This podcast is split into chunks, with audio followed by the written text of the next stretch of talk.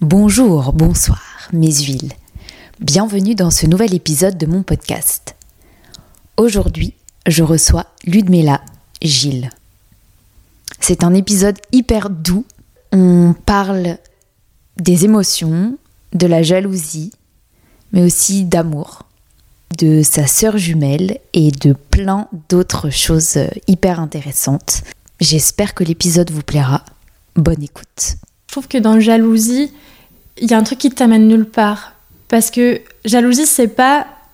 euh, pour moi, en, tout cas pour moi, jalousie, c'est pas de l'admiration pour quelqu'un et de la motivation, tu vois. Parce que je me dis, il y a un truc où si jamais t'envies ce que quelqu'un a, tu peux aussi te dire, ah, mais cette personne a réussi à faire ça, donc moi aussi je suis capable de. Je trouve que dans la, dans la jalousie, il y a quelque chose de très passif de j'observe ce que t'as ou j'observe qui tu es.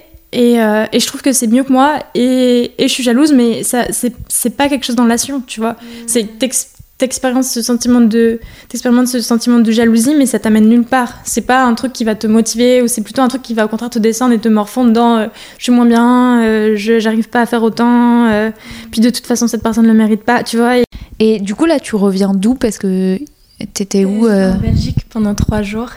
Et J'avais un, un spectacle avec la compagnie pour laquelle je bosse sur Paris. Euh, C'était un petit duo de 15 minutes qu'on a, enfin, qu'on a créé, que la chorégraphe a créé pour euh, la maison de la, Cité de la Science à Liège. Et euh, c'était un, c'est un ancien lieu. ça, ça- ça- ça avait- c'était une vieille piscine et qu'ils ont rénové en lieu d'exposition et en lieu de recherche. Donc c'est très universitaire. Et euh, du coup, on a créé une- un duo pour le lieu et euh, c'était super chouette. J'avais jamais fait ça et même de performer devant, enfin, si proche des gens, ça, ça change tellement tout. C'est hyper intimidant, mais d'un côté, j'ai l'impression que je pouvais donner encore plus parce que j'avais le regard de la personne, j'avais la présence de la personne qui me donnait de l'énergie aussi et c'était trop trop chouette. T'aimes bien la Belgique? C'était la première fois que j'ai retourné. J'y suis allée une fois quand j'avais 10 ans et, euh, et je m'en souviens pas très bien. C'était à, à Bruxelles, là-dessus, on avait fait les, les trucs de base. Et, euh, et là, on est retourné à Liège. Mais j'ai un truc, c'est hyper jugeant, mais euh, j'avais l'impression- C'est pas grave. Il y a pas de. C'est pas grave. j'avais l'impression que les gens, comme ils en fait, je ne pensais pas que l'accent belge était si fort. Et du coup, j'avais l'impression que les gens, ils, se- ils se foutaient de ma gueule à chaque fois, tu sais, parce que la seule fois où j'entends l'accent belge, c'est euh, quand mon grand-père fait des, fait des blagues. Et j'avais l'impression que c'était hyper caricatural. Mais sinon, j'ai trouvé les gens très accueillants. Euh, ouais, très bonne entente. Euh, après, c'était là, les, les personnes qui, qui- que j'ai rencontrées, c'était principalement des, des universitaires un peu plus âgés et tout ça. Mais, euh, mais non, j'ai bien aimé. C'était chouette. À quel moment tu, tu te dis euh, je veux danser et je veux en faire mon métier? Euh, c'est un peu spécial parce que j'ai toujours, euh, j'ai toujours dansé. Enfin, depuis que je suis toute petite. En fait, mes parents m'ont, inscrite à la danse parce que je faisais des, des colères énormes. Quand j'étais enfant, j'arrivais pas à me... Enfin, ils avaient beaucoup de mal à me calmer. Euh, j'étais obligée de me mettre sous la douche froide ou de, de me mettre dans le jardin pour que je me calme. Et, euh, et du coup, ils me sont dit que j'avais peut-être besoin de me dépenser un peu et tout ça. Et donc, ils m'ont inscrit à, à la danse euh, à la maison de quartier. donc, c'était des petits cours par semaine avec un groupe. euh, ma prof s'appelait Marie-Paul, je crois. Je sais plus son prénom exact. Ah mince. Bon, tant pis. Euh, et du coup, j'ai fait ça. Puis ensuite, euh, elle a suggéré à mes parents de m'inscrire au conservatoire parce qu'elle voyait que bah, j'avais peut-être un peu de potentiel ou que j'aimais ça. J'avais envie d'en faire plus aussi. Et puis, Et euh, ça te canalisait ou pas du coup chez toi? Oui, ouais, j'ai arrêté d'être, de faire des colères. Mais du coup, c'est marrant parce que je me rends compte maintenant que c'est une émotion avec laquelle j'ai beaucoup de, j'ai encore, j'ai beaucoup de mal parce que le, je pense que le fait d'avoir été très colérique petite et, euh, et d'avoir trouvé quelque chose pour la canaliser, euh, c'est comme si maintenant j'avais vraiment du mal à la sortir, tu vois.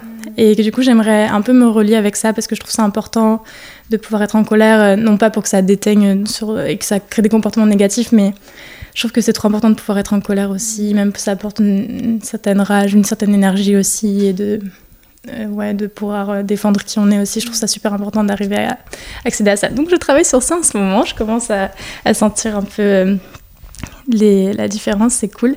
Et puis, enfin, pardon, mais euh, enfin, je trouve que dans la colère aussi, on exprime énormément de choses. Enfin, je sais pas, genre c'est un truc qui doit sortir aussi, tu vois. Et justement par ce moyen d'expression, on fait de mal à personne, mais au enfin, ouais, c'est des trucs qui, qui doivent sortir et on peut pas intérioriser, enfin, tu vois. Ouais, non, je suis, je suis carrément d'accord avec toi. Et puis, c'est vrai que chez moi, ça se, matérialise vachement en tristesse, du coup.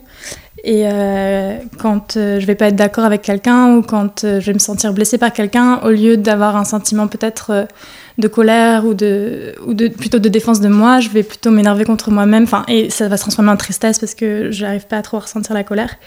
Et du coup, j'aimerais trouver. bon, bah, du coup, j'ai la danse pour ça, mais c'est vrai que je cherche un peu des clés en ce moment pour arriver à l'exprimer quand même et, ne pas tout garder à l'intérieur de moi, quoi. Et la danse m'aide beaucoup dans ça, il est vrai. Mais ouais. Et du coup, du coup, j'ai commencé la danse comme ça. J'étais au conservatoire pendant des années. Et je me suis jamais dit je vais être danseuse parce que ce que j'aimais, c'est pas forcément être sur scène. J'aime beaucoup être sur scène, mais c'est pas forcément ce qui me passionne le plus. Et j'ai- j'aimais surtout les moments en studio et surtout de partage avec les autres. Et, euh, et ouais, en fait, il est arrivé un point, je crois que c'était. euh, bah, au collège, il y avait l'option, euh, il y avait l'opportunité de faire l'option horaire aménagée. Donc, euh, je me suis dit que j'avais envie de faire ça. Ça, ça mettait pas forcément d'impératif sur le futur ni rien. Donc, euh, je me suis dit, bah, tant qu'à faire, euh, je vais faire ça. Je verrai plus tard après si je veux, si je veux continuer dans cette voie ou pas. Donc, à la fin, et puis à la fin du collège, il y avait l'option de, de continuer cet horaire aménagé au lycée, mais qui du coup disait de ne pas se diriger vers un bac général. J'ai pris un an pour décider où j'ai fait une seconde générale et ensuite je me suis dit, je me suis pas dit que je voulais être danseuse, mais je me suis surtout dit, euh, je peux pas faire moins de danse que ce que je fais maintenant et la solution pour ça, je dois être danseuse parce que je peux pas réduire la quantité d'heures que que je fais, j'adore ça, j'en ai besoin, ça me passionne et du coup c'est un peu comme ça que je me suis dirigée vers, euh, vers, la, vers ce métier. Et puis, et puis voilà, à la fin du lycée, j'ai fait des, des, des auditions pour des écoles supérieures et puis j'en suis là aujourd'hui. Et tu savais que c'était un métier? Euh, Parce que perso, enfin, je je mettais pas euh, de mots, enfin, tu vois, genre pour moi c'était pas c'était pas possible en fait. Enfin, c'était un truc à côté d'un vrai métier quoi. oui, c'est vrai que j'avais pas d'exemple de personnes qui faisaient ça autour de moi, même dans ma famille, personne n'est trop dirigé vers le milieu artistique.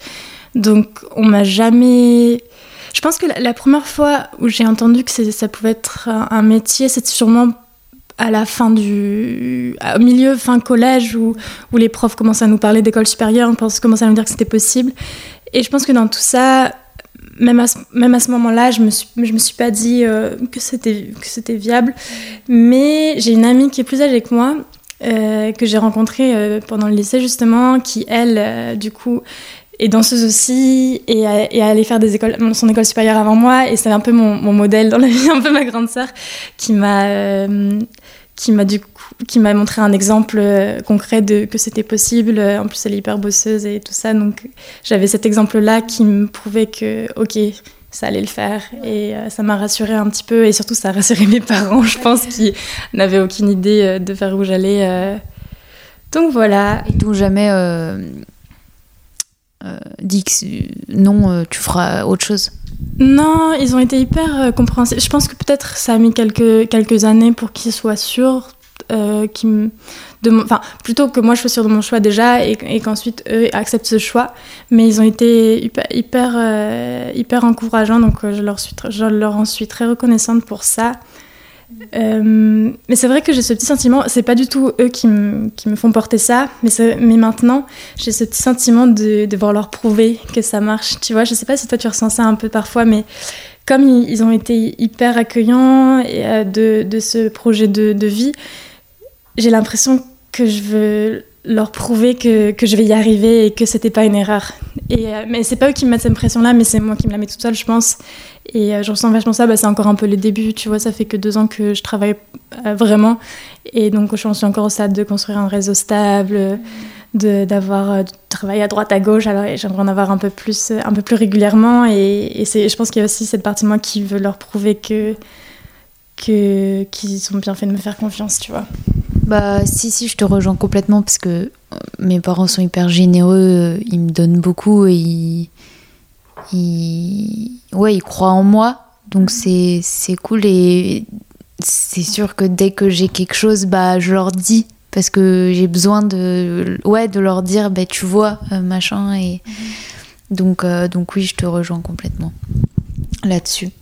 Et euh, tu, tu parles de, t'as parlé de la, de, de la tristesse au début, enfin, de, de toute cette, cette colère. Tu, tu sais d'où ça vient ou pas? Euh, bah, je pense que de base, je suis quelqu'un qui est assez. Enfin, peut-être hypersensible, je sais pas si c'est un truc euh, diagnostique ou si on peut le dire sous moi-même. je pense que je suis quelqu'un de très sensible de base. Et, et j'emmagasine beaucoup euh, d'émotions, euh, des gens avec qui je passe du temps ou alors juste des lieux extérieurs. Et j'ai l'impression que j'aime beaucoup vivre très intensément parce que ça me donne une espèce de ça me donne une espèce de, force aussi créative et que je me dis si c'est pour euh, si c'est pour vivre à, moitié euh, ça en vaut pas la peine enfin c'est un truc tout con mais par exemple quand j'étais en je crois que c'était quand j'étais en, première ou deuxième année à l'école supérieure en Angleterre euh, j'avais pris j'avais commencé une contraception hormonale et j'ai vachement senti que du fait de plus avoir de fluctuations hormonales, mes émotions étaient beaucoup plus stables. Et je, je m'ennuyais de, de, fou parce que, parce que du coup, ce qui était chouette, c'est que j'avais plus de moments de tristesse intense, donc j'étais plus hyper triste euh, à la fin du mois, mais j'avais plus ces moments de joie intense. Et vraiment, maintenant, je suis quelqu'un de, je pense, malgré les moments de tristesse, quelqu'un de très heureux en général. Et il y a beaucoup de matins où je me réveille et tu vois, j'ai le cœur qui palpite, j'ai envie de faire plein de trucs, je saute partout sans aucune raison particulière. Et, euh, et ces moments-là de, de, bonheur, me, un peu limite d'extase, me manquaient, tu vois. Et euh, donc ça anesthésie un peu. Ouais, ça anesthésie tout. Et du coup, de, le fait de vivre pendant peut-être un an, là, un petit peu de, de, vivre avec ces émotions beaucoup plus stables, je me suis dit, ah oui, ok. Donc en fait, ce que je ressens d'habitude, c'est peut-être pas ce que tout le monde ressent. Mais moi, c'est ça qui me va et c'est ça qui me pousse. J'avais beaucoup moins de créativité à ce moment-là et tout ça. Donc je me dis, ah oui, ok, c'est ça qui me pousse à créer aussi, c'est toutes ces expériences émotionnelles. Et, et je pense que c'est aussi pour cette même raison que je suis quelqu'un plutôt d'extraverti dans le sens où, où j'ai vraiment besoin de voir des gens pour euh, emmagasiner de l'énergie et j'aime la rencontre, j'aime le partage. Euh, j'aime aimer aussi les gens.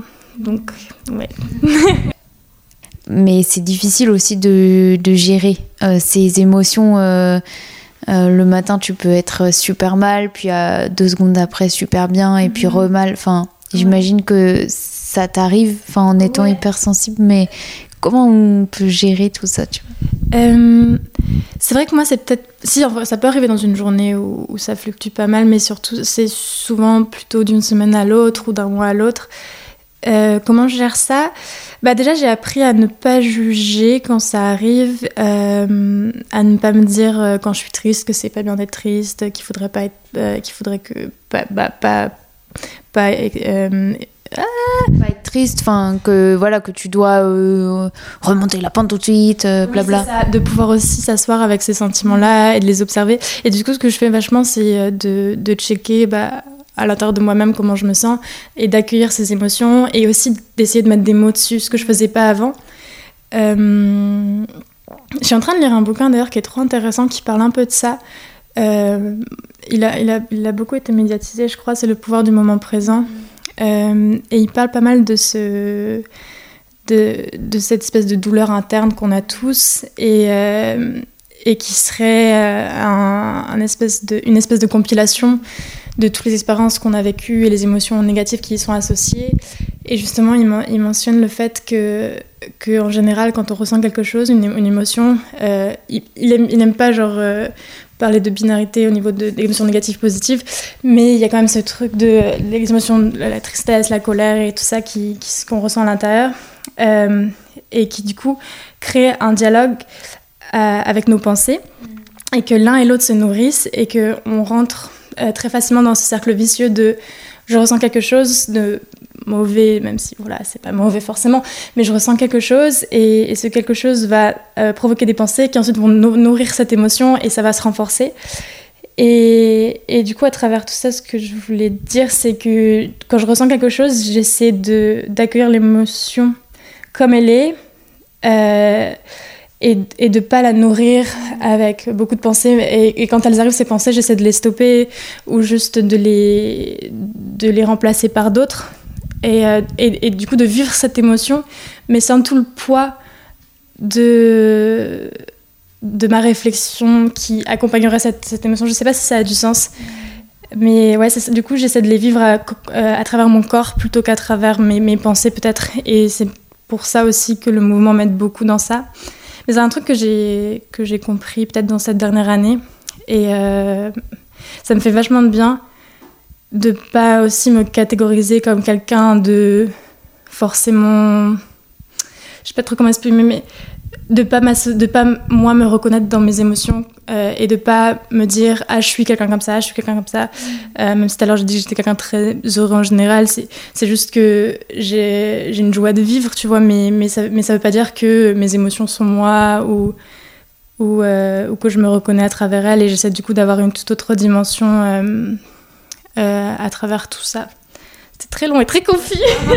non, c'est hyper intéressant parce qu'il y a plein de trucs. Ouais, Genre. Toi, euh, tu fais comment toi pour, euh, les... pour les exprimer ou pour les accueillir tes émotions? Euh, Bah, je. Si tu reveux du café, tu te sers.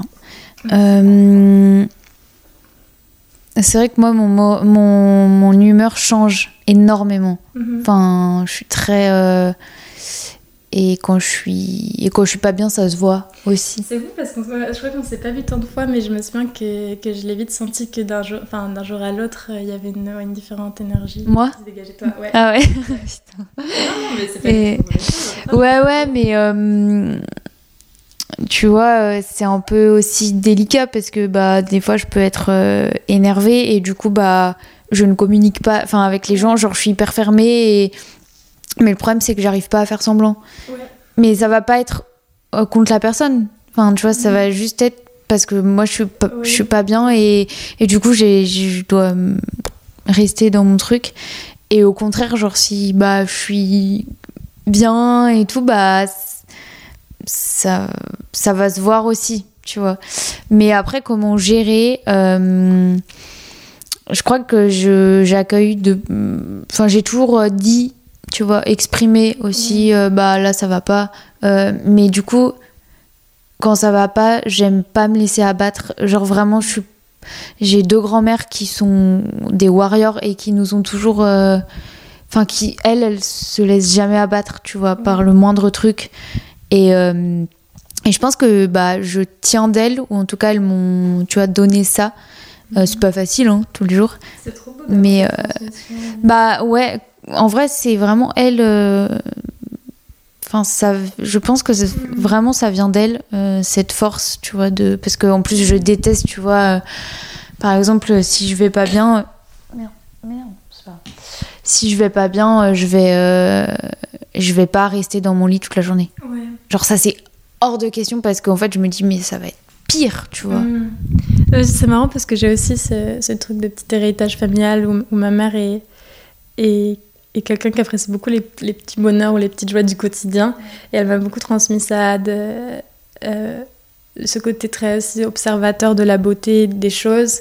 Euh, tu vois, dans la rue, euh, les petites fleurs, les, petites couleurs et tout ça. Et c'est un truc que je ressens vachement aussi, ce, poids positif de, la famille, cette transmission de vie, quoi. Ouais. Bah ouais, et bah justement, tu, tu parles de. Enfin, on parle de la famille. Euh, pour moi, c'est le plus. Enfin, le pilier le plus important, tu vois. Enfin, euh, je sais qu'aussi, j'appelle beaucoup quand, ouais. quand ça va pas ou. Tu vois, j'ai besoin de discuter. Et mmh. c'est souvent vers ma famille euh, que je me tourne. J'avoue que moi, c'est pas nécessairement vers ma famille que je me tourne. Peut-être plus euh, cette année, enfin depuis, depuis, depuis euh, ces derniers mois, je pense. Mais j'ai eu, eu ce gros besoin de, de grandir euh, et de mûrir par moi-même quand je suis partie. Du coup, je sais pas si je l'ai dit tout à l'heure, mais je suis partie à l'étranger, enfin euh, en Angleterre pendant 5 ans, après le lycée, du coup, quand j'avais 17 ans. Et, je pense que j'avais vraiment ce besoin d'émancipation. Pour apprendre qui j'étais, j'ai aussi une sœur jumelle, donc j'avais ce besoin de me construire une personnalité autre que celle de la jumelle d'eux. Et, euh, et, ça m'a fait vachement de bien. Et pendant ce moment-là, je me suis beaucoup détachée de ma famille. Euh, je, les aimais, je les aimais toujours autant, mais j'avais ce, ce, besoin de vivre d'autres choses. Et je sais pas si c'est lié, mais il y a aussi cette chose de, hum, du fait que je sois dans un milieu complètement différent. J'avais l'impression que je pouvais pas tout partager. J'ai l'impression que les mots, parfois, peuvent dire si peu de choses euh, comparé à l'expérience que c'est d'être danseuse, d'habiter à l'étranger, d'apprendre un nouveau une nouvelle langue. Et, euh, et du coup, ouais, j'ai eu vachement plus de détachement par rapport à ma famille que j'ai retrouvé, je dirais, cette dernière année en redéménageant en France, en étant plus proche d'eux. Et ça me fait vachement de bien de, de reconnecter avec, avec eux, d'apprendre à, les, à les connaître, à les reconnaître tels que tels qu'ils sont. Euh, et c'est super agréable. Et ça me porte une force aussi. Et c'est vraiment quelque chose. Euh, je ne veux pas dire que c'est du travail parce que c'est un gros mot. Enfin, je veux dire, je travaille pas pour les, pour les appeler plus et ça, mais c'est quelque chose que j'aimerais faire de plus en plus, de, de passer plus de temps, de partager plus avec eux. Mm. Euh, ouais. Ouais, non, mais je suis d'accord. Après, moi, mes amis aussi comptent énormément. Enfin, je j'ai pas j'ai pas énormément d'amis, tu vois, mais je sais qui appeler, même si je les vois pas, ou, tu vois, quand. Euh, mais je trouve que ouais, les, les autres, c'est vraiment un soutien de fou. Enfin, mm, carrément. Vraiment. Moi, j'ai j'ai trop besoin. Je pense que c'est peut-être à l'inverse de toi quand tu parlais tout à l'heure, quand tu ressentais des choses fortes que tu n'arrivais pas à les partager. Moi, c'est plutôt l'inverse où j'ai vraiment besoin d'en parler. Si, mais si justement. Euh, énervée, tu n'arrivais pas à le mettre. Ouais, alors non, c'est plus mon... quand je suis énervée, mon comportement. Euh, tu vois, quand je vais devoir aller euh, quelque part. Mais par contre, je vais. Si, si, je vais, je vais en parler. Mais c'est juste mon comportement mm. à l'instant T, si je vois des personnes. Mm qui sont pas forcément au courant ou quoi. Tu vois ce que je veux dire Je vois ce que tu veux dire. Bah, du coup, pareil, pareil que toi, euh, j'aime beaucoup partager tout ce que je ressens. Peut-être un peu trop parfois. Mais ouais, moi aussi, je me dis, mais merde, mais, pourquoi tu, tu, parles trop de toi C'est horrible. C'est trop beau. Il y a un côté hyper intime, un côté hyper vulnérable et, et de s'ouvrir à la personne. Enfin, tu vois, par moments j'ai eu beaucoup cette réflexion ces, ces, deux dernières années où je me suis dit, en étant autant ouverte, je m'expose vachement plus à, à tout, tu vois. Et j'ai tendance à faire confiance très rapidement aux gens. Et il y a quelques personnes qui m'ont blessée, comme tout le monde, tu vois. Et, et j'ai ce truc de, de me dire, ah, peut-être que je devrais pas faire confiance si rapidement, peut-être que je devrais pas être ouverte si rapidement, peut-être que je devrais prendre le temps de connaître la personne, de voir si vraiment je peux me reposer sur elle et tout ça. Et puis en fait, maintenant, je me dis, euh, en vrai, je préfère être pleinement moi-même et pas faire semblant. Euh, je vois pas pourquoi je ferais tout en demi-mesure. Après, ça reste un peu dans le truc de je vais vivre intensément, donc si je dois avoir mal, je vais avoir très mal et c'est pas grave du tout. Mais euh, Ouais, genre en vrai, je préfère euh, tout donner et, euh, et, puis je vois après et puis je suis déçue parfois et parfois au contraire la personne me donne tout et c'est une trop belle rencontre et, c'est génial donc euh, je me dis tant qu'à faire, j'ai pas envie de prétendre être quelqu'un d'autre et, et, et vivre à 50% quoi. Mais je trouve que on le sent, enfin moi après tu vois plusieurs expériences d'amitié aussi, enfin je trouve qu'on le sent si tu peux te livrer ou pas euh, je trouve c'est un truc. Euh, si t'es en confiance ou pas, bon, après on peut se mm. tromper, mais en général, pas trop, tu vois. Ouais, moi, c'est. Je sais pas trop si. Je, pense que j'ai tendance à, à, assumer que je peux me livrer à tout le monde ou que je peux écouter. J'aime beaucoup écouter, ce qui est trop bizarre parce que là, t'es en train de m'écouter plutôt moi. Par mais moi aussi, j'adore écouter, j'adore. Euh, j'adore. question, mais je me. J'adore me livrer aussi. je pense que c'est les deux. Oui. Enfin... Ouais, et parce que je trouve que j'adore les gens et je trouve que les, les gens sont fascinants.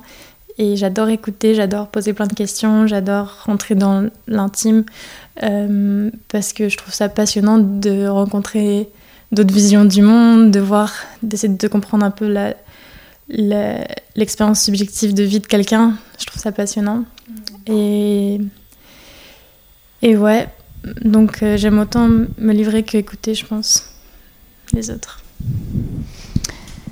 Hum. C'est quoi ton rapport à ton corps? Alors aujourd'hui, euh, mon rapport à mon corps, il est, il est plutôt, enfin, je sais pas si on peut qualifier ça de positif ou pas, mais j'accepte euh, pleinement mon corps et et et puis, j'ai un rapport beaucoup moins jugeant que dans le passé. J'ai, euh, en fait, je pense que beaucoup de, de, gens qui commencent la danse si jeunes et qui sont exposés à, un miroir pendant des heures et des heures par jour, euh, plus potentiellement des, des, professeurs vieille école qui ont une certaine idée d'un, d'un physique nécessaire pour arriver à, à se professionnaliser. Euh, plus l'esprit de compétition entre les autres et tout ça, euh, plus les tenues super serrées qu'on nous fait mettre, en particulier en danse classique et tout ça. Euh, et du coup, comme beaucoup de danseurs et danseuses, j'avais beaucoup de complexes. Et, je pense que c'est l'adolescence en général, ou même de, changer, de voir mon corps changer en corps de femme, ça m'a beaucoup perturbée. J'avais des professeurs qui n'étaient pas forcément très sympas à ce niveau-là, qui ont beaucoup fait de réflexion. J'avais aussi euh, des, des, amis qui, qui, souffraient de troubles alimentaires et tout ça, donc ça m'a beaucoup affectée. Et, euh, et je pense, oui, juste, je pense que l'exposition au miroir, c'est vraiment un des trucs qui m'a le plus touchée. Et donc euh, j'avais beaucoup de, mal à accepter mon corps même des trucs tout con, mais c'est des obsessions euh, au niveau de l'alimentation et tout ça qui, qui se sont vraiment installées. Et c'est vrai qu'aujourd'hui, quand j'y repense, je me dis, mais c'est fou euh, que ça prenne autant de place dans une ville et complexe euh, sur soi. Ça vraiment, ça a occupé toutes mes pensées. J'avais aucune place pour, pour vivre d'autres choses, pour, même pour accueillir les autres, tu vois, dans ma vie. Parce que j'étais tellement concentrée sur ces complexes que j'arrivais pas avoir de la place pour autre chose. Et, euh, et donc j'ai pas mal euh, expérimenté ça, plutôt fin collège-lycée, puis en école de danse, parce que je suis allée dans une école où il y avait encore beaucoup de danse classique, donc pareil, collant rose juste au corps dès 8h le matin devant le miroir, tu vois. Et c'était très compliqué à gérer. Euh, ça me rendait très triste parfois. J'avais limite, tu vois, pas envie d'aller en cours pour pas me voir dans le miroir. Enfin, c'était vraiment horrible. Et puis, et puis voilà, après il y a eu le Covid et ça m'a fait vachement bien d'arrêter la danse pendant un moment parce que j'ai vraiment pas trop dansé pendant, pendant peut-être six mois. Euh, et je suis passée par une période où du coup je me suis beaucoup reconnectée avec mon corps, pas forcément mon corps de danseuse, mais mon corps en général. Et, euh, et juste... Euh, ouais, la nécessité, le plaisir de manger et tout ça. Et ça a mis quelques années, j'ai l'impression que c'est parti petit à petit, cette espèce de. Je sais pas si c'est des troubles alimentaires ou juste cette anxiété autour de mon corps et de, la nourriture et de la danse. Et, et ça, ça a vraiment mis quelques. Enfin, en fait, c'est parti quasiment tout seul une fois que j'ai entamé ce travail et que j'ai commencé à, à m'intéresser au sujet, juste à porter l'attention, à checker comment je me sentais tous les jours et tout ça. C'est vraiment parti petit à petit et c'est fou parce que euh, aujourd'hui, je le ressens plus du tout et quand j'y repense, je suis là, mais à quel moment c'est parti Tu vois, je me rends pas compte. Et comme quoi, peut-être un travail de longue date, ça, ça a porté ses fruits. Et je suis trop, trop fière d'en être sortie parce que je sais que c'est pas forcément. Enfin, c'est compliqué, un truc compliqué à, gérer. Mais, mais ouais, du coup, je suis très à l'aise dans mon corps. Je, je, trouve que même d'être sportive, ça, ça apporte et un, une espèce de, force aussi parce que je sais que je suis musclée, je sais que je peux faire des choses, je sais que je suis en, forme physiquement quoi et, c'est cool et j'en suis fière.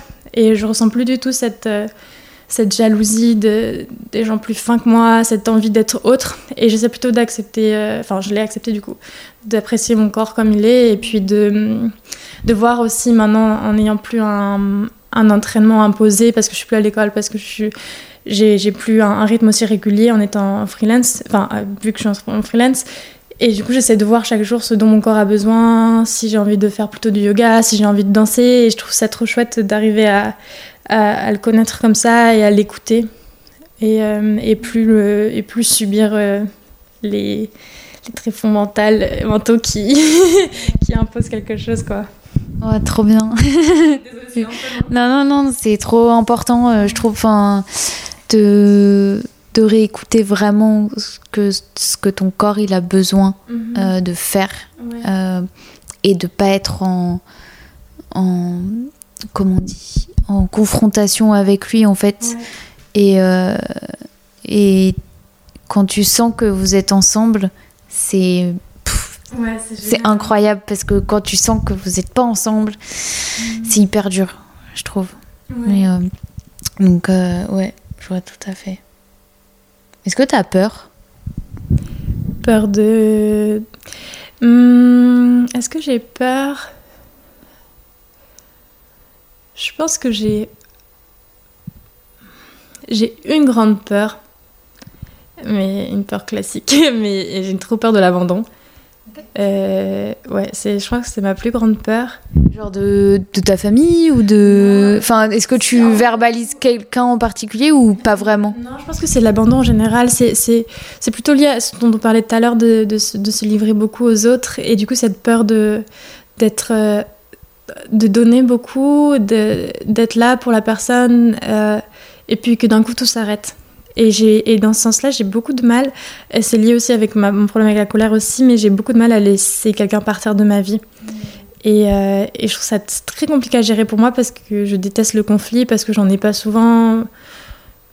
euh, de par le, je pense, le fait que je sois très accueillante à, toute pensée d'autrui et tout ça. Mais, et du coup, j'ai trop du mal à accepter l'idée que. euh, qu'une amitié s'arrête pour quelques raisons, que quelqu'un sort de ma vie pour quelques raisons.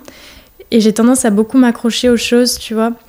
Et, euh, et ouais, et je pense que du coup, l'abandon, c'est une de mes plus grandes frayeurs de, d'aimer quelqu'un et que d'un coup, cette personne euh, euh, m'abandonne, tu vois. Et je pense qu'il y a une part d'abandon de l'autre et aussi de. Peut-être d'abandon de moi-même, tu vois. J'ai peur de. Je c'est pas quelque chose qui est arrivé, mais j'ai cette frayeur de, de, me- dire ah oui, ok, peut-être qu'un jour. Je vais m'abandonner dans ça, euh, pas, pas dans le sens lâcher prise, mais plutôt dans le sens où euh, je, veux, je veux être là pour moi-même, tu vois. Et j'ai et j'ai peur de passer dans, dans ce cap où, quand on parlait tout à l'heure des périodes de tristesse ou tout ça, où je vais me, je vais me laisser aller dans, dans ça et, et m'abandonner et je veux pas, tu vois. Et donc j'essaie de tirer une force d'un côté de cette grande peur. Mais euh, T'es attaché aux, aux choses matérielles? Pas tellement, non. Je. Comme j'ai déménagé beaucoup de fois, j'avais pas emporté beaucoup de choses. Je suis très attachée à mes bagues. C'est un truc tout con, mais j'aime beaucoup mes bagues. J'en ai plein. Et je me porte quasiment les mêmes tous les jours. Donc, ça, c'est un truc matériel auquel je suis attachée. Sinon, non, pas tant que ça. J'aime beaucoup les habits, tu vois, mais mais il y en a aucun que si je perdais, ce serait la, la fin, tu vois. Euh, donc non, je suis pas très attachée au matériel, mais je suis quand même quelqu'un qui qui est pas minimaliste, tu vois. Mais ça veut pas dire non plus que je tiens énormément à, à mes affaires. C'est à quelle place pour toi l'amour amoureux dans ta vie? Ou L'amour amoureux. Je pense qu'il tu catégorises l'amour en plusieurs amours. euh, Ben, tu- amoureux, l'amour familial. bah l'amour euh, partagé avec quelqu'un, tu vois. C'est marrant parce que j'ai l'impression que la- pour moi l'amour c'est un peu le, le même mais qui s'accompagne d'autres choses, tu vois. Peut-être pour un, si tu parlais de l'amour amoureux, peut-être qu'il y a un amour qui s'accompagne de désir. Euh, mais j'ai l'impression que je ressens, peut-être ça vient de la même source pour moi, l'amour que je ressens pour toute personne, tu vois. Mais quelle place ça, l'amour amoureux? Je pense qu'il n'y a pas de juste de, de fausses réponses, tu vois. C'est pas. Je te dis l'amour amoureux parce que j'entends par là une relation euh, avec euh, une, une autre personne euh, ou d'autres, enfin, Oui. plusieurs personnes. Euh, et le fait de comment après partager, euh, tu vois, son temps aussi. Et du coup, ta question c'était plutôt ouais, sur la place dans ma vie. Euh, j'ai l'impression que c'est un quelque chose que pareil que j'ai découvert peut-être dans cette dernière année parce que j'étais avant en, relation avec quelqu'un pendant 5 ans euh, pendant du coup de mes 17 à, à mes 22 ans et, et j'étais hyper amoureuse et c'était super chouette. Puis vraiment après j'ai ressenti ce besoin de, de, de grandir seule et de, de pouvoir me construire sans m'appuyer sur cette personne parce qu'on avait été ensemble et j'avais beaucoup évolué depuis mes 17 ans. Euh, et, euh, et donc en fait, dans cette dernière année, c'est marrant parce que ma première relation était, euh, enfin j'en ai qu'une du coup, mais, cette relation était super saine et, euh, tu sais cette espèce de sérénité que tu peux retrouver avec avec quelqu'un et cette espèce d'amour euh, d'amour calme mais intense aussi. Et quand, les gens me parlaient de leur relation, de leurs expériences, j'étais, je comprenais pas, tu vois, que c'était si compliqué. Mm. J'étais vraiment, bah, je comprends pas. Euh, pour moi, c'est super simple, je l'aime, m'aime, euh, mm. on est heureux. Et, et puis en, sortant de, de, cette relation, en apprenant à me connaître et tout ça, et des petites expériences que j'ai vécues euh, avec d'autres personnes, je me suis rendu compte que c'était pas si simple que ça, et que ça peut vraiment occuper tout ton esprit pendant des jours et des jours. Donc ouais, je pense que ça a quand même l'amour amoureux a une grande place dans ma vie dans le sens où, où j'adore rencontrer des, des gens, que ce soit en amitié ou en amour, et que du coup, j'expérimente pas mal euh, de. Je sais pas comment expliquer ça. Différentes connexions avec les gens. Euh, je trouve que à notre époque, on, on parle beaucoup plus qu'avant de relations ouvertes et tout ça. Je trouve que c'est un sujet super intéressant je me questionne pas mal aussi sur euh, mes envies euh, et tout ça. Donc, euh, ouais, mais je trouve que l'amour amoureux, ça peut être une très grande force quand, quand il est partagé ou quand il y a un, terrain d'entente commun et qu'il y a beaucoup de communication. Comme pour autant, ça peut être une spirale. Infernale quand quand il y a tout ce qui est manipulation, quand il y a un petit peu de, de, désentente, quand il y a des choses qui ne sont pas communiquées. Donc voilà, j'essaie de naviguer tout ça et d'apprendre et de pouvoir euh, moi aussi euh, pour établir des choses et, et, savoir aussi ce dont j'ai besoin. Mais je pense que l'amour en général, pas forcément l'amour au mais que c'est le sentiment le plus fort et que, et que c'est une vraie chance de le vivre. Et je préfère, comme je disais tout à l'heure, le, vivre à fond et quitte à, à, me prendre quelques coups parfois plutôt que de pas l'expérimenter du tout. Ouais, et oui, euh, ma question c'était aussi euh, de. tu vois, ces, métiers euh, artistiques qui sont quand même hyper prenants, à quel point on peut trouver un équilibre pour laisser une place aussi bah, à, à, ces relations qui sont quand même importantes. Alors, relations amoureuses, là on parlait, mais aussi euh, amicale, familiale Comment équilibrer tout ça, tu vois? Ouais, c'est quelque chose qui est très délicat et je pense que c'est propre à chacun la manière de gérer tout ça. Il y a le, premier problème, c'est pas un problème, mais le, premier facteur, je, pense qu'il est présent chez la plupart des, danseurs ou danseuses en général, c'est peut-être la distanciation physique du fait des voyages, du fait de travailler à l'étranger pendant quelques, quelques jours, quelques semaines, quelques mois, euh, qui crée peut-être un, espèce de clivage euh, entre toi et la personne concernée, que ce soit un ami ou une amie ou amoureux, amoureuse ou, ou tout ça, et, de comment arriver à maintenir euh, un lien euh, tout en ayant cette distanciation physique, c'est pas toujours simple. Je sais que je communique pas mal avec mes amis par message, mais mais il y a un truc où il y, y, a des gens que je perds un peu de vue. Euh, donc comment trouver l'équilibre Je sais, je sais même pas comment.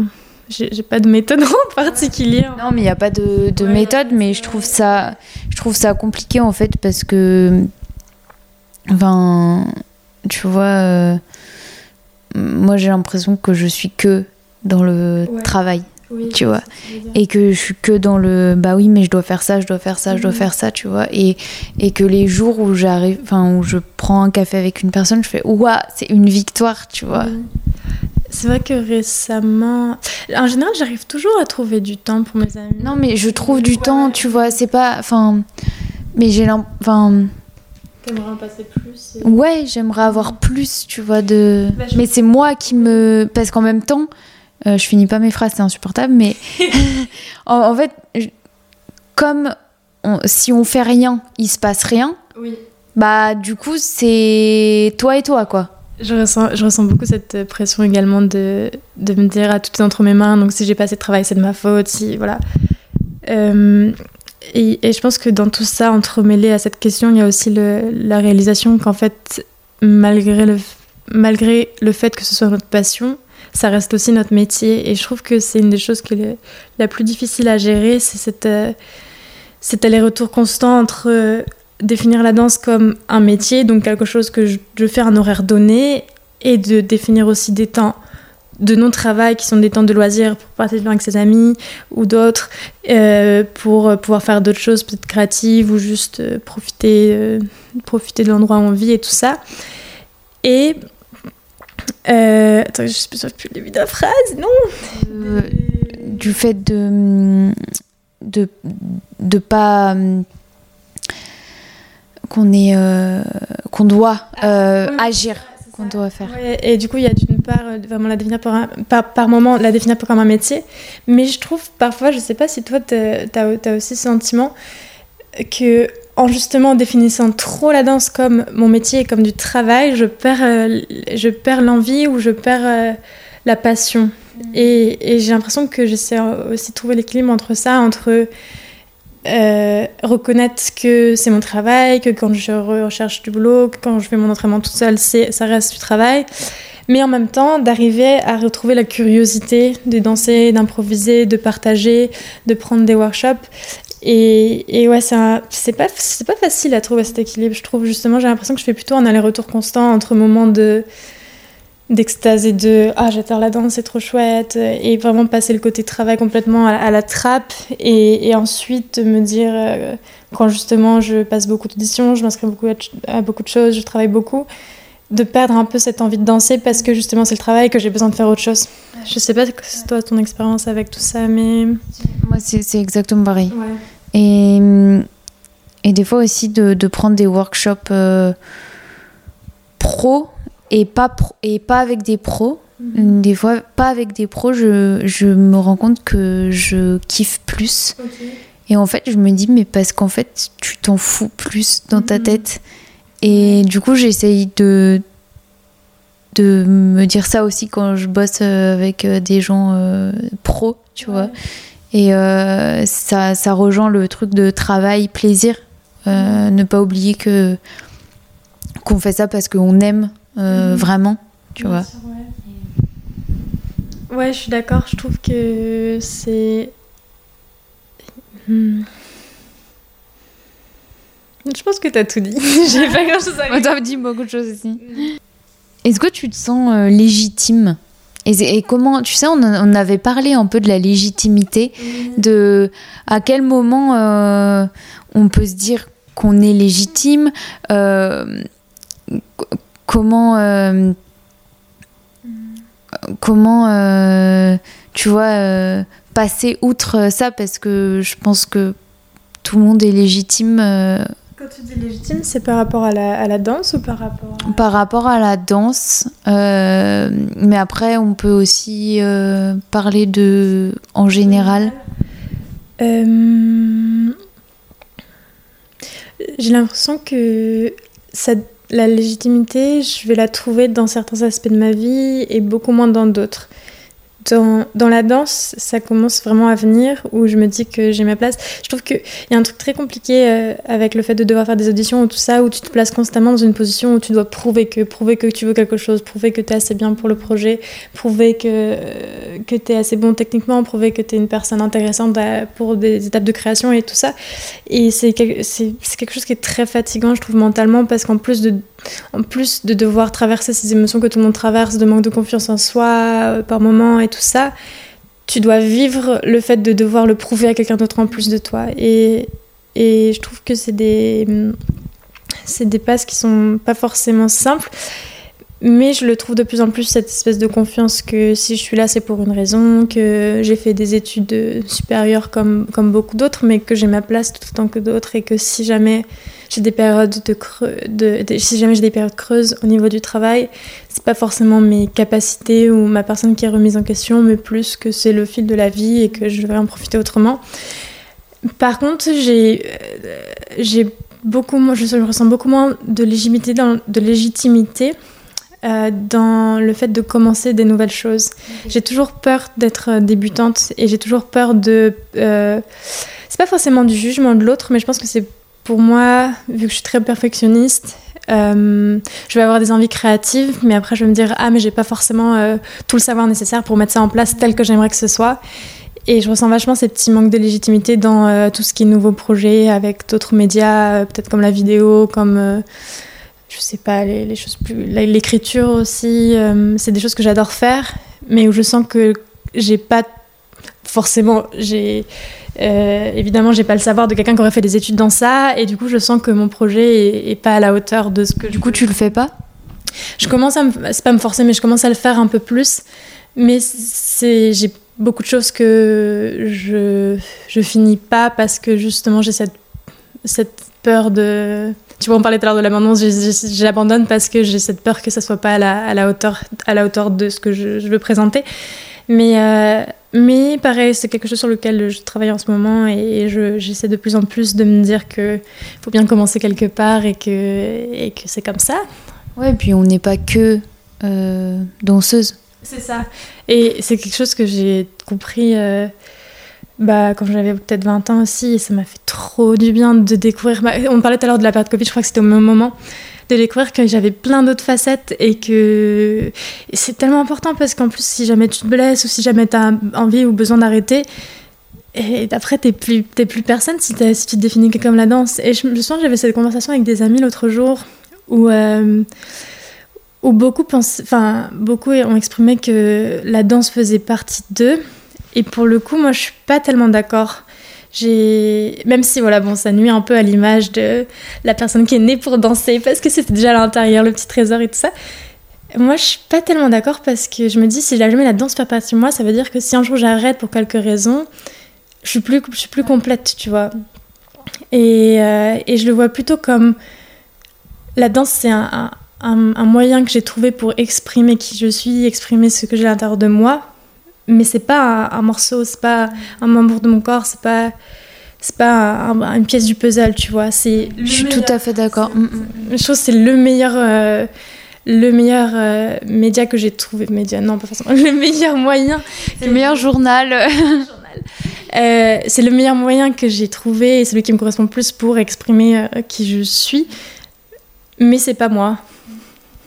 Non mais je suis je te rejoins complètement parce que je trouve qu'aussi quand on est euh, petit petite genre on ah ouais là danser toute ma vie euh, machin et tout. Et en fait j'ai une prof qui m'avait dit un jour euh, tu sais enfin genre c'est pas il y a pas que ça. Oui, et puis les, comme c'est un métier qui est assez original, dans, que ce soit dans, dans, dans, dans le cocon familial ou, ou même dans les nouvelles rencontres, on a tendance à vachement te, catégoriser ah c'est la danseuse, tu vois. Et je trouve que déjà juste cette appellation, c'est hyper réducteur où enfin on dirait jamais quelqu'un ah c'est le boulanger enfin c'est le boulanger du quartier ou genre c'est le médecin enfin tu vois je trouve qu'il y a un truc très très réducteur de la personne en, en, la en, en, la confinant à juste son, son mm. corps de métier tu vois. Et ouais. T'angoisses ou pas? Euh, un petit peu ça, ça dépend. J'ai des phases où, où j'angoisse plus. Je sais pas si l'angoisse et l'anxiété, c'est lié peut-être. Euh. Je crois que c'est différent quand même, mais euh, je pense l'angoisse, euh, c'est un peu genre d'un coup t'angoisser. Et anxieuse, c'est un peu constant, je crois. Constant. Hmm. J'ai l'impression que non, beaucoup moins, beaucoup moins maintenant. J'ai beaucoup angoissé dans les débuts euh, de ma vie professionnelle où, où je trouvais pas de travail et tout ça. Maintenant, je le ressens moins. Euh, les seules fois où je vais, où je vais angoisser, ça va être euh, quand je vais avoir une surcharge d'émotions, comme on en parlait tout à l'heure, qui va rester euh, bloquée à l'intérieur de moi. Et je pense que du coup, je vais vraiment le sentir physiquement, où je vais avoir cette boule au cœur, au cœur de la poitrine et, que ça va affecter ma, ma, respiration et tout ça. Mais sinon, en général, je suis pas quelqu'un qui angoisse. Euh, ouais. Euh, pour toi, c'est quoi un bon spectacle, même si t'as pas aimé? Pour moi, un bon spectacle, c'est un spectacle où je vais je, je, ne vais pas me concentrer sur les détails techniques. Et c'est vraiment un truc que j'ai réalisé en, euh, en, allant voir de plus en plus de spectacles de danse. Je me suis dit, mince, j'arrive plus à apprécier du tout parce que justement, euh, je vais regarder euh, si les pieds sont pointés, je vais regarder quel mouvement c'est là, je vais me dire, ah, cette, cette combinaison de mouvements, elle est, elle est, cool, je vais pouvoir la faire. Et, et, et c'est un peu comme ça que je me suis dit, ok, je pense que quand j'aime un spectacle, c'est quand je vais pas du tout me concentrer sur tous ces détails-là et je vais juste vivre pleinement l'expérience. Et je pense que parfois, je jalouse un peu les, les, gens qui sont pas danseurs ou qui sont pas artistes pour ça en me disant, ah, ils vont voir un spectacle et, peut-être qu'ils arrivent bien à rentrer dedans que moi parce qu'ils n'ont pas tout cette, toute cette expérience de ce que c'est que de créer euh, un spectacle. Mais ouais, pour moi, un, un, un bon spectacle, c'est euh, que ce soit tout, enfin, danse ou tout art euh, confondu, c'est un spectacle où je, où je ressors et j'ai vraiment un une, une, émotion particulière, un, un, univers particulier qui reste en moi. D'ailleurs, pour compléter ça, c'est trop, c'est trop drôle parce que depuis que je suis toute petite, euh, je fais quelque chose qui est qu'à chaque fois que je vais à un spectacle, je sens souvent une odeur. Euh, donc en fait, ça va peut-être être le parfum de la personne qui est assise en face de moi, ça va être le, parfum du produit qu'ils ont utilisé pour nettoyer les sièges ou le parfum de la salle. Et, souvent à chaque spectacle, je, j'enregistre une odeur spécifique. Ouais, et, pour moi, ça fait partie un peu de l'expérience. Et, c'est super drôle parce que je me je m'en étais pas forcément rendu compte que je faisais ça. Et puis, euh, et puis voilà, j'adore ça. J'adore, les odeurs en général. Mais, mais genre, tu, tu, te souviens, euh, par exemple, si tu, tu, vas voir un spectacle et tu dis euh, Ah oui, mais j'ai senti ça Ou tu t'en souviens pas forcément bah, les, enfin, une odeur, de toute façon, c'est très compliqué à retrouver parce qu'il y a tellement d'éléments différents, tu vois. Et mais sur le moment, je vais, je vais la sentir l'odeur. Et puis après, je vais, je vais peut-être l'enregistrer un petit peu. Et puis si, si, si, si, par chance je ressens exactement la même odeur, ça va peut-être me rappeler euh, le spectacle en question. Mais je sais pas, ça fait partie de l'expérience où quand j'arrive, je m'assois et tu sais, je sens. Et je me dis, ok, ça c'est l'odeur de. Le... Pour moi, c'est l'odeur du spectacle, tu vois. Alors que ça peut être juste l'odeur euh, du shampoing de la mamie à côté, tu vois. ouais, c'est trop marrant. Mm. C'est rigolo. Euh, tu une sœur jumelle. Et hum, tu en as parlé un peu tout à l'heure euh, du fait que tu avais besoin de, de, trouver toi ta personnalité. Euh, c'est comment ta relation avec elle aujourd'hui? Euh, C'est une relation. On, est, on, on, a une espèce de connexion physique qui est un peu étrange, c'est un peu cliché, mais il y, a, y a déjà des choses où où on ressent énormément ce que, comment l'autre se, se sent au quotidien. Par exemple, si elle, tra elle traverse des, des, périodes compliquées, moi, en me réveillant, je vais me dire c'est marrant, aujourd'hui je suis triste, pourtant tout va bien, et, je vais me dire ah mais c'est peut-être qu'elle va pas bien, tu vois. Et souvent c'est le cas.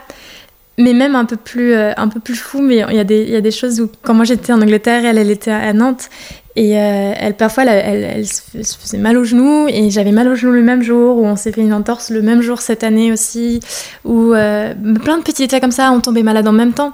Euh, quand on était à la maison ensemble, tu vois, c'est normal, on, on, partageait beaucoup de temps ensemble, mais quand on était à, à 500 km l'une de l'autre, c'est hyper étrange, tu vois. Et. Euh, J'avais dit, vous avez le même âge, mais. non, je suis restée un peu plus longtemps dans le ventre, je pense. Passé six mois au chaud après elle. Euh, mais oui, du coup, on a le même âge. Le principe pas des jumelles. Jumelles. Mais ouais, du coup, il y a ces connexions physiques-là. Et sinon, ma relation avec elle, euh, on, on, se partage beaucoup. On a eu cette période où on se partageait moins et maintenant on se repartage pas mal de choses. Je ressentais pas mal la pression de, tu sais, un peu la, la vision que les gens ont des jumeaux et euh, de comment c'est d'avoir un jumeau, de, de, de la complicité hyper intense, le fait qu'on se quitte pas et tout ça. Et j'ai beaucoup ressenti ouais, cette pression de d'être à la hauteur de ces attentes des gens, tu vois, de ah c'est parce que c'est ma soeur jumelle, je devrais euh, l'appeler euh, tous les jours, je devrais tout lui raconter, elle devrait être la première personne à tout savoir, elle devrait euh, être la, ma, ma confidente euh, quotidienne, tu vois. Mais j'ai l'impression que c'est pas tant le cas, on s'appelle pas si souvent que ça et tout ça, mais peut-être que si c'est dû à cette connexion physique où je suis là, je sais, je sais que tu es là en permanence et je le ressens. Et j'ai pas besoin de, de t'appeler ou de te voir tout le temps pour savoir que tu es là. Et je trouve ça trop beau d'un côté d'avoir cette connexion-là plutôt qu'un plutôt qu'une autre, tu vois. Et je trouve que ce qu'il y a de plus beau et de plus fou avec tout ça, c'est vraiment ce truc que, ouais, dès le jour 1, t'étais jamais seule, quoi. Et c'est trop beau de, de savoir ça. C'est une connexion super particulière. Et je pense que c'est pour ça que j'aime autant les autres aussi, parce que je me dis, dès, dès, dès le jour 1, j'ai jamais été seule. Et que par ce premier amour qui est l'amour de ma sœur, j'ai développé une envie d'aimer tout le monde, quoi. Vraiment, si je pouvais aimer tout le monde, mais, mais c'est sûr que je le ferais, tu vois. Enfin, si je, bah, j'aime déjà tout le monde, si je pouvais partager mon amour à tout le monde, je le ferais. Est-ce que t'es jalouse? C'est marrant que tu poses cette question parce que j'ai été jalouse, enfin, j'ai ressenti vraiment la jalousie pour la première fois de ma vie cet été. Et j'avais, avant, je, je savais pas ce que c'était, enfin, j'arrivais pas à, comprendre les gens qui étaient jaloux j'ai souvent, tu vois, de l'admiration ou un peu d'envie, mais j'ai jamais ressenti de, jalousie intense. Et j'ai ressenti pour la première fois, je me suis dit, ah ok, c'est ça Ça m'a fait tout bizarre. euh, mais non, je sais pas. En général, tu vois, je l'ai pas trop ressenti depuis, donc ça va. Mais euh, non, je suis pas quelqu'un de très jaloux parce que je trouve que ça apporte pas grand chose et parce que je pense que c'est peut-être lié à mon amour de gens, mais je trouve qu'en général, les gens, quand ils font quelque chose, ils le méritent. En, général, pas tout le temps. mais Et du coup, je vois pas l'intérêt d'être euh, d'être jalouse parce que ça, moi, ça m'apporte rien. L'autre personne, ça lui apporte rien non plus. Donc, euh, ouais, non, je suis pas quelqu'un de jaloux. Après, tu vois, euh, j'écoutais un podcast ce matin et elle parlait de la jalousie et elle disait en fait, la jalousie, on dit que c'est mal et tout, machin, mais en fait, au fond, c'est une envie de de, de, de, réussir à faire ce que la personne est. Tu vois ce que je veux dire? Je vois ce que tu veux dire, je comprends. Enfin, moi, je, je le prends un peu comme ça aussi. Euh... Hmm, j'entends ce que tu dis, mais je suis pas forcément d'accord dans le sens où je trouve que dans jalousie, il y a un truc qui t'amène nulle part. Parce que jalousie, c'est pas. Euh, pour moi, en, en, tout cas pour moi, jalousie, c'est pas de l'admiration pour quelqu'un et de la motivation, tu vois. Parce que je me dis, il y a un truc où si jamais t'envies ce que quelqu'un a, tu peux aussi te dire ah mais cette personne a réussi à faire ça donc moi aussi je suis capable de je trouve que dans la, dans la jalousie il y a quelque chose de très passif de j'observe ce que t'as ou j'observe qui tu es et, euh, et, je trouve que c'est mieux que moi et, et je suis jalouse mais ça c'est pas quelque chose dans l'action tu vois mmh. c'est t'expérimentes ce sentiment de ce sentiment de jalousie mais ça t'amène nulle part. C'est pas un truc qui va te motiver ou c'est plutôt un truc qui va au contraire te descendre et te morfondre dans euh, je suis moins bien euh, je j'arrive pas à faire autant euh, puis de toute façon cette personne ne le mérite pas tu vois et je trouve que c'est tout un malsain en fait. Bah, ouais je sais pas. Après je pense que voilà tout le monde a un, un avis différent mais pour moi c'est pas forcément quelque chose qui, qui est très positif, même si voilà, on va pas catégoriser, mais pour moi, c'est pas quelque chose qui va te faire avancer la jalousie du tout. Mais par exemple, tu vois, ça me fait penser à un. J'ai une amie un jour qui a décroché un taf et. Euh, et j'avais eu euh, ma mère au téléphone et je lui avais dit mais maman ça me fait chier parce que c'est une amie et en fait je suis trop jalouse. Et, euh, et cette amie je l'ai vue l'après-midi je crois où, et je lui ai dit meuf, je suis trop jalouse. Mais genre, c'était pas méchant, tu vois. C'était juste, j'ai besoin d'en parler parce que je t'avoue que, que j'ai. Mm. Mais je suis trop contente pour toi. Mais euh, Et en fait, elle l'avait super bien pris, tu vois, parce que mm-hmm. c'était sain, en fait, comme. Euh, tu vois, comme. J'avais besoin de lui exprimer ça parce que justement, si je l'exprimais pas, et eh ben, j'allais pas être. Euh, Mm. bien. Tu vois ce que je veux dire? Après, peut-être que c'est pas le bon terme, j'en sais rien. mais non, mais de toute façon, je, je, enfin, je pense que je te dis pas ça pour que tu changes d'avis. Hein. C'est, c'est, voilà, mais. Euh, mais euh, non, je pense que de toute façon, chacun a, a, a, les, droits de, de, vivre les situations comme, comme, comme ils le veulent, tu vois. Mais euh, parce que attends, je, je remets en ordre mes pensées. J'avais, j'avais une réponse à ça. Euh, oui, j'ai un truc, je pense que. Je crois que je sais pourquoi je. Je ressens pas trop de jalousie. C'est parce que j'ai une vision de la vie. J'ai trouvé un moyen pour un peu pallier toutes les émotions. C'est peut-être un, truc débile, mais on parlait tout à l'heure de, comment gérer les émotions plus ou moins importantes qui arrivaient et tout ça. Et euh, j'ai un peu cette vision de la vie, tu vois, un peu l'idée du destin, que tout arrive pour une raison et tout ça. Et j'ai l'impression que le fait d'avoir. Bon, ça veut pas dire que je crois qu'il y a une ligne de vie et que je vais vivre tout ce qui tout est écrit à l'avance parce que ça enlève pas mal de libre arbitre et, ça enlève de, l'excitation aussi. Euh, et ça laisse plus de place au hasard. Mais j'ai quand même cette, cette, confiance dans la vie. Et de ce fait, quand euh, j'ai pas quelque chose ou que quelqu'un réussit mieux que moi, je me, je me, je me dis, ah bah c'est que ça devait être comme ça, tu vois. Et je me pose même pas la question de tu vois, je peux me dire, ah, ça aurait été chouette d'avoir ce taf, ah, ça aurait été chouette d'être comme ça, ça aurait été chouette d'aller là. Mais je vais pas le vivre comme un acte manqué ou comme une expérience euh, qui m'appartenait et qui m'a été volée. Je vais plus le, voir comme Ah, ok, c'était pas la bonne route, bah d'accord. Mais moi, je suis de plus en plus comme ça parce que depuis aussi ce temps, ça, c'est c'est justement pour ça que cette question me, tu vois, j'ai j'ai écrit dessus tellement tu vois ça me questionne cette comparaison cette jalousie cette machin et, et en fait plus j'y réfléchis et plus j'avance plus je me dis que plus je réalise que je suis beaucoup moins comme ça. Et euh, et que je suis plus en mode euh, bah je suis moi euh, cette personne est cette personne et et chacun et chacune a ce qui mérite en fait Et d'un côté, c'est trop beau parce que ça te permet aussi de, de te recentrer, tu vois. Je trouve, la jalousie, c'est quand même quelque chose qui, est- qui va te diriger vers l'autre, qui va être dans voir ce que l'autre a plutôt que ce que toi tu as. Et le fait de. C'est pour ça que quand je disais tout à l'heure, je trouve ça un peu inutile, c'est que du coup, tu te, tu te, dé- tu te décentres complètement et, et, et au lieu de, de travailler sur ce, qui te, ce, dont tu as besoin toi et ce, ce que tu ressens toi, tu vas concentrer ton énergie, et en plus une énergie négative, sur quelqu'un d'autre. Et c'est dans ce sens-là que, que, que moi je la vois comme quelque chose de pas forcément très utile, c'est que ça t'amène nulle part et qu'au contraire, si jamais tu as, ce truc d'acceptation, et ben tu vas pouvoir, te, tu vas pouvoir euh, toi avancer. Ouais. Euh, c'est quoi pour toi être artiste? Oh Ok, j'ai une réponse déjà toute prête, Olivia.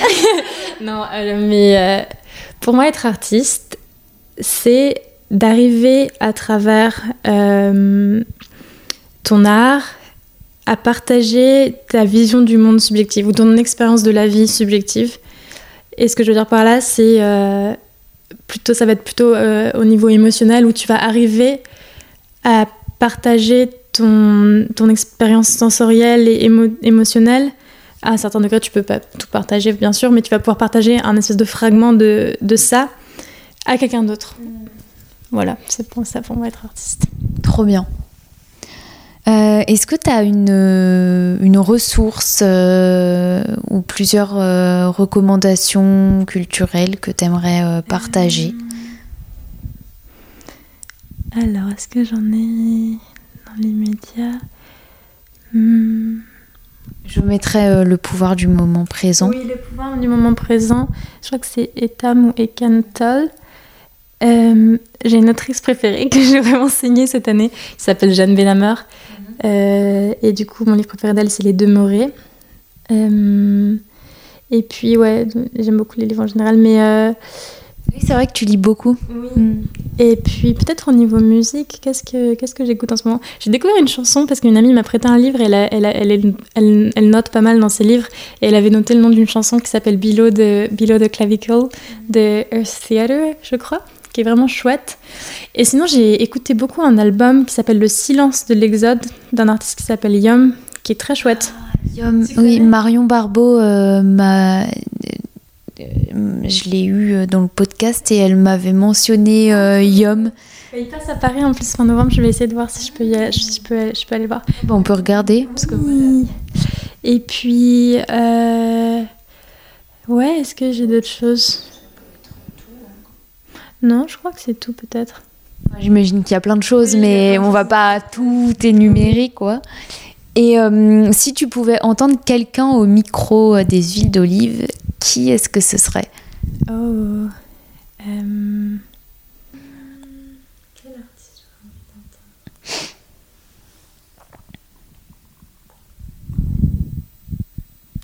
Tu fais que des danseurs et danseuses en général? Non, ça peut être n'importe qui. Ça peut être n'importe qui. Hmm. Ok, j'ai une idée. C'est ce qui pourrait être trop cool. Je sais pas si c'est faisable, mais j'aimerais beaucoup entendre une conversation entre une personne âgée et un enfant. Ça pourrait être trop chouette, non? Je me dis d'avoir. euh, Parce qu'en plus, déjà, juste les timbres de voix, c'est un truc qui me touche énormément. Mais je me dis d'avoir quelqu'un de très vieux et de très jeune qui parle de leur, de leur vie, ça peut être très chouette. Pas, sans, sans forcément nommer, mais, mais je pense que juste d'avoir cette différence euh, d'expérience, ça pourrait être très chouette à, à entendre. Ok, à méditer. Merci Ludmilla. Merci Olivia. Alors, avez-vous aimé nous écouter? Si c'est le cas, vous pouvez vous abonner sur toutes les plateformes de podcast, mais aussi sur mon compte Instagram Les Huiles d'Olive pour être au courant de toutes les actualités. Vous pouvez liker, commenter, mettre des étoiles et même apporter une touche financière via Acast Supporter. Toutes les références sont dans les notes. On se retrouve dimanche prochain pour un nouvel épisode. Bisous